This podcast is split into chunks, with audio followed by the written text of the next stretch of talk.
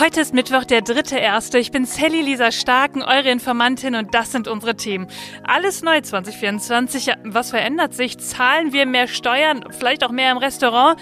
Das besprechen wir gleich. Und dann schauen wir mal auf die Hochwassergebiete hier in Deutschland und gucken, sind wir 2024 eigentlich auf weitere Katastrophen gut vorbereitet? Ja, und in Japan, da ist ein Flugzeug in Flammen aufgegangen und ehrlich gesagt, hier in Sachsen bei uns, da ist auch etwas in Flammen aufgegangen. Die demokratischen Parteien, nach neuesten Umfragen führt da nämlich die AfD und die SPD würde im Niemandsland verschwinden. Los geht's! Die Informantin. News erklärt von Sally Lisa Stark. Ihr Lieben, da sind wir wieder. Ich wünsche euch ein wunderschönes neues Jahr. Ja, 2024. Die Pause ist vorbei und wir starten mit ganz viel neuer Energie in dieses neue Jahr. Ich freue mich so sehr, dass ihr wieder dabei seid. Und ich glaube ehrlich gesagt, dieses Jahr brauchen wir den Podcast noch einmal mehr. Ja, wie geht's mit der Klimakrise weiter? Was passiert eigentlich in Israel und Palästina? Was in der Ukraine? Was bei uns? Ja, die Wahlen in Ostdeutschland, die stehen ja vor der Tür. Und da kann ich direkt was ziemlich Krasses einschieben. Es gab vom Meinungsforschungsinstitut CIVEY eine Wahlumfrage in Sachsen. Also, wen würden Sie wählen, wenn am nächsten Sonntag Landtagswahl in Sachsen wäre? Ja, da haben 3004 Menschen mitgemacht. Das war eine Online-Umfrage und laut CIVEY ist die auch repräsentativ. Und jetzt haltet euch fest, die AfD kommt auf 37 Prozent, die CDU auf 33 Prozent. Ja, vor einem Monat, da lagen die Parteien noch so gleich auf. Und ja, die SPD, die liegt nach dieser Umfrage bei 3 Prozent und würde damit nicht in den Landtag einziehen. Die FDP, die würde nur auf 1 Prozent kommen. Die Grünen, die würden bei 7 Prozent liegen und die Linke mit 8 Prozent. Ehrlich gesagt ist das ein heftiges Ergebnis. Die AfD so weit vorn zusammen mit der CDU. Und die nächste Landtagswahl in Sachsen, die ist ja auch am 1. September 2024. Tja. Über all das werden wir sprechen dieses Jahr. Und dazu werden noch ganz viele neue Themen wahrscheinlich kommen, die wir jetzt noch gar nicht kennen.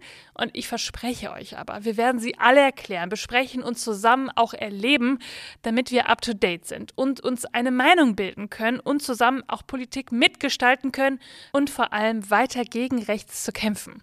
Und auch versprochen, dabei wird es immer wieder Good News geben. Also, es ist einfach so gut, dass ihr ja auch in 2024 wieder dabei seid. Und damit legen wir jetzt los und schauen mal, mit welchen News wir in dieses neue Jahr gestartet sind. Ja, vielleicht schauen wir uns ja erstmal an, was es dieses Jahr so Neues gibt. Was verändert sich denn so? Familien mit geringem Einkommen können im nächsten Jahr mehr Unterstützung vom Staat erhalten. Der Höchstbetrag des Kinderzuschlags, der steigt nämlich von 250 Euro wie bisher auf 292 Euro pro Monat und Kind.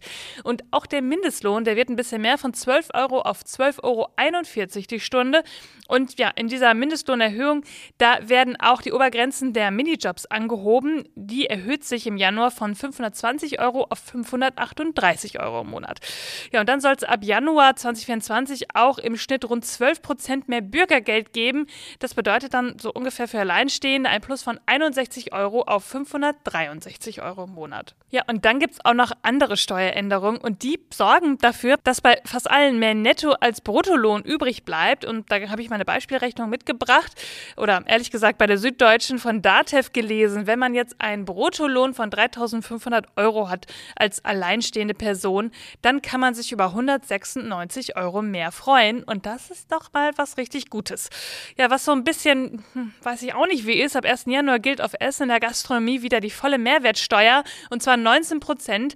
Das war ja bislang 7 Prozent. Damit würde dann, und die Rechnung fand ich auch sehr schön, bei den News Zone Schnitzel mit Pommes in der Autobahnraststätte statt 14,99 bald 16,67 Euro kosten.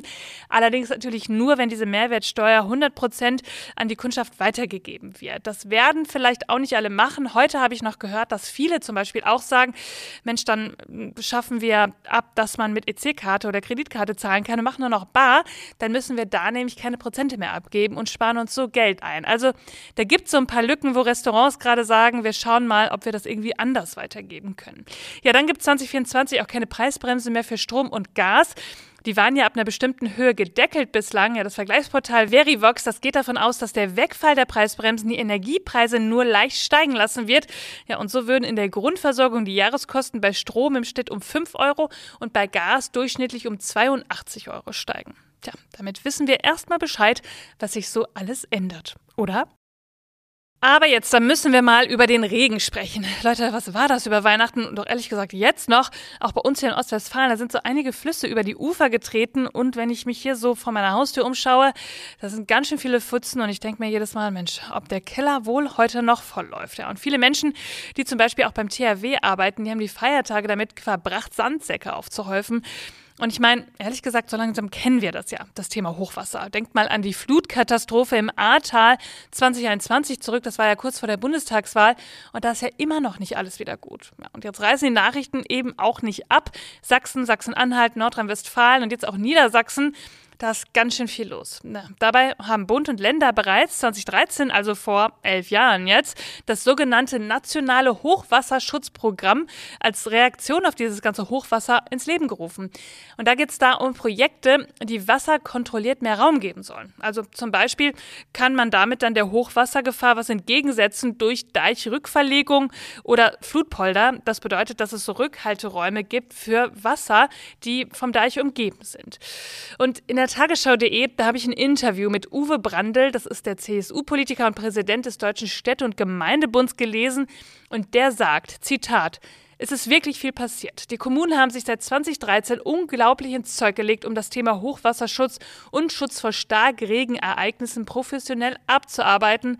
Aber es ist eben eine Daueraufgabe. Und dann, Leute, der Klimawandel, der ist dann eben doch schneller, als wir oft denken. Und Wetterexperten, die sagen jetzt auch, eine wärmere Welt ist eine nassere Welt. Das größte Problem in der Zukunft wird wohl eher zu viel als zu wenig Wasser sein. Ja, und damit bleiben wir für die nächste Nachricht nochmal bei Extremen. In Japan, da gab es ein Erdbeben. Und nach den schweren Erdstößen, das war am Neujahrstag, in Japan, da ist die Zahl der Toten auf 48 gestiegen. Auch die Zahl der Verletzten steigt.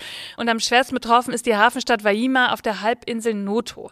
Und das Ausmaß der Schäden, das ist noch nicht so ganz absehbar. Die Einsatzkräfte, die bemühen sich, das irgendwie zu erfassen und weiter auch nach Überlebenden zu suchen. Der Ministerpräsident Fumi Kishida, der sagte in der Sitzung des Krisenstabs, die Suche und Rettung der vom Beben betroffenen Menschen ist ein Kampf gegen die Zeit.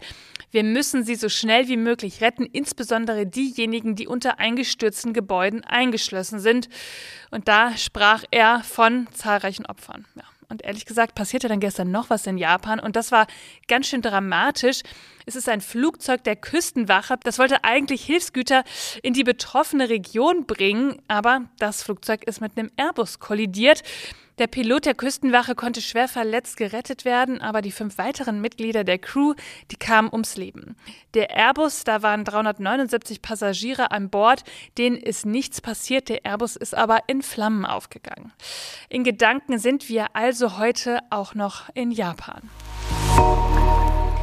Und natürlich gibt's im neuen Jahr auch wieder am Ende fast jeder Folge, muss ich dazu sagen, natürlich die Good News. 2024 wird das Jahr der Polarlichter. Ja, normalerweise sind Polarlichter ja nur irgendwo im Norden zu sehen, rund um den Nordpol oder im tief im Süden in der Antarktis. Ja, aber ehrlich gesagt, ja auch in Deutschland sehen wir sie immer öfter mal so am Nachthimmel auftauchen. Auch letztes Jahr konnten wir sie schon erspähen, wenn wir Glück gehabt haben. Ja, und jetzt reichen sie sogar manchmal bis nach Süddeutschland und das könnte 2024, also jetzt in diesem Jahr, noch mal häufiger werden. Und Grund dafür ist die derzeit schon hohe Sonnenaktivität und die wird nächstes Jahr ihr Maximum erreichen. Ja, da könnte man erstmal denken, hat das auch was mit der Klimakrise zu tun? Ehrlich gesagt nicht so ganz, denn es ist an sich nicht ungewöhnlich. Alle elf Jahre gibt es nämlich so einen Höhepunkt und dazwischen nimmt die Aktivität stark ab und dann eben langsam wieder zu. Und dann kann man die Polarlichter sehen, die es eigentlich normalerweise nur nördlich des Polarkreises gibt, und zwar jenseits des 66. Breitengrades. Ja, selbst große Teile Norwegens und Schweden liegen ja südlich davon. Doch je stärker diese Sonnenaktivität, desto weiter entfernt können auch die Polarlichter auftauchen. Und damit erwarten uns auch hier in Deutschland ein paar Naturschauspiele. Das ist doch echt ganz cool, oder? Ihr Lieben, das war schon wieder für diesen Mittwoch im neuen Jahr hier 2024. Ich freue mich so, dass ihr wieder dabei seid. Ich freue mich auf dieses Jahr mit euch.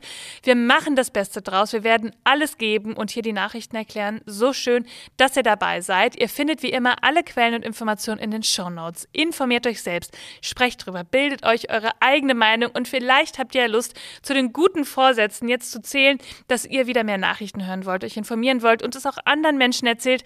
Darüber freue ich mich besonders. Abonniert den Podcast, drückt auf die Glocke, um keine Folge zu verpassen und erzählt anderen davon. Gebt mir eine schöne Bewertung. All das kann uns dieses Jahr helfen. Dieses Jahr, man kann es fast so sagen, ist so wichtig wie nie.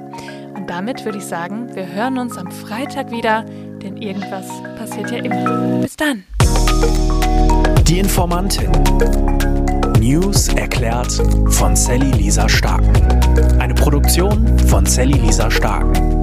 Redaktion Sally Lisa Starken. Ton Marius Fraune. Und Schnitt Alexander Horst.